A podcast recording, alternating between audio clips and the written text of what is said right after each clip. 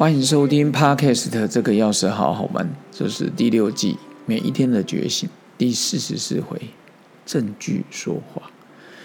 凡走过必留下痕迹，不论是好是坏，通通会如实的记录下来。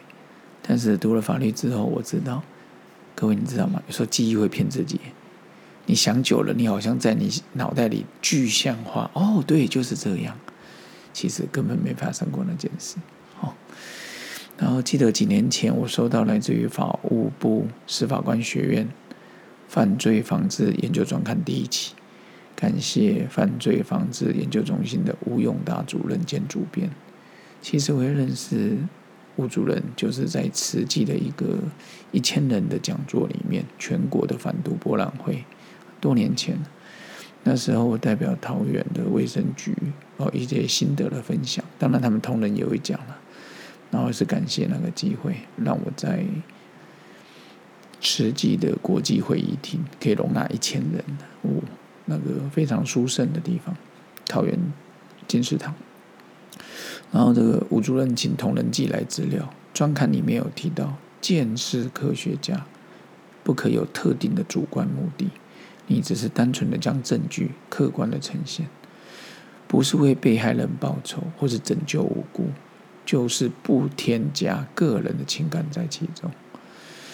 然后看到这一段美国康州警政厅鉴识科学实业的大门口的描述，我心中真的突然想到，对于周遭的万事万物，我们要学习不去做评价，因为你一旦做出评价，你就是带着情感、经验、个人的好恶去判断一件事情，不可能所有的人都觉得好而没有坏处。引申来说，我们的五倍券。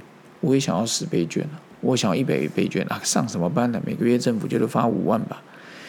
可是别为了讨好众人而去做太多的努力，因为不可能所有的众生都说好，所以如此反而失去自己的本来面目。我现在学习着，我人我人生旅程中，我不需要去讨好每一个人，我就很单纯的把自己做好。孝顺父母，友爱兄弟，与人为善，尽己之力，发挥所长。其实，今天从这个犯罪防治的见识科学中体悟到，自己产生的念头也会留下证据足迹。有时候虽然没有人知道，但其实自己心里早就如实的记下一切的过程。那一天。在中央哲学所的迎新，有个杨祖汉教授，当然也有孙云平教授，还有有一个我们的一个所长，其实他们人都非常好。还有李延仪年轻学者，还有亚贤吧，黄亚贤老师，哦，我就觉得人都非常的好。然后第一次听到知行合一跟哲学的关系。原来，我就后来会后跟杨祖涵老师我说：“老师，我觉得您讲的非常好，其实讲的就是慎独了，谨慎的跟自己独处。所以我们常听到很多像之前那个郑捷哦，被劫随机杀人案，所有人都人人皆曰可杀这个坏孩子，郑捷怎么这样子？但是更深层的，就是一种同理心的教育。”我们常说“无儿是宝，人儿是草”。我们的孩子就是宝，现在变妈宝、爸宝、阿妈宝、阿公宝。别人的孩子就是草啊，没差啦，你干嘛这样对我小孩？我们就变成世界的中心，别人都是配角，或者是什么不爱做不礼让事件一再重演。其实常常想起德雷莎修女，她说的：“她说爱的反面不是恨，而是冷漠。”世间多一点关心，爱的光辉，别让太多政治的算计、经济的利益周旋在尔虞我诈之中，让善良人性的光辉黯淡无光。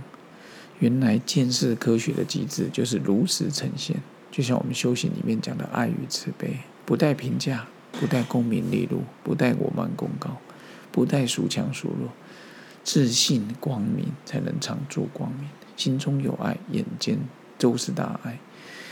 我们的外在其实内在是内心的显化，藏不住也骗不了，因为证据会说话。我我常常听到人家说，四十岁以后为自己的容貌负责。有时候我会拿以前的相片来看，连我大哥杨家宏都说，我这几年他感觉我的面相改变了。我心想，嗯，这个 他看我四十几年了，还会说我有改变，可能我真的有一点变了。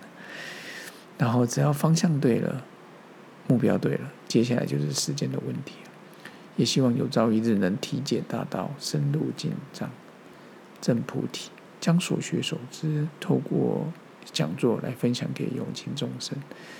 希望大家跟我自己不要太陷入苦的循环，因为我们人生不是单纯来受过苦的，透过苦了解乐，终至解脱。人生路上有人相伴，真的不孤单。那也感谢有当时有一天也带来了国际名典的铜锣烧，现在回忆起来应该是才哥了哦，徐展才药师哦，还有他的太太庄姐。其实这几年认识之后，也是感谢在修行路上的分享。我觉得人生不是完全走苦行路线，也无法完全享乐，维持中道就好。所以我觉得人生要乐在其中，也祝福各位有情众生也乐在其中。今天让证据说话，慎独、谨慎的了解自己的独处，然后让心常住光明。也希望各位好朋友继续支持这个钥匙，好好玩。咱们下次见，长足光明哦，拜拜。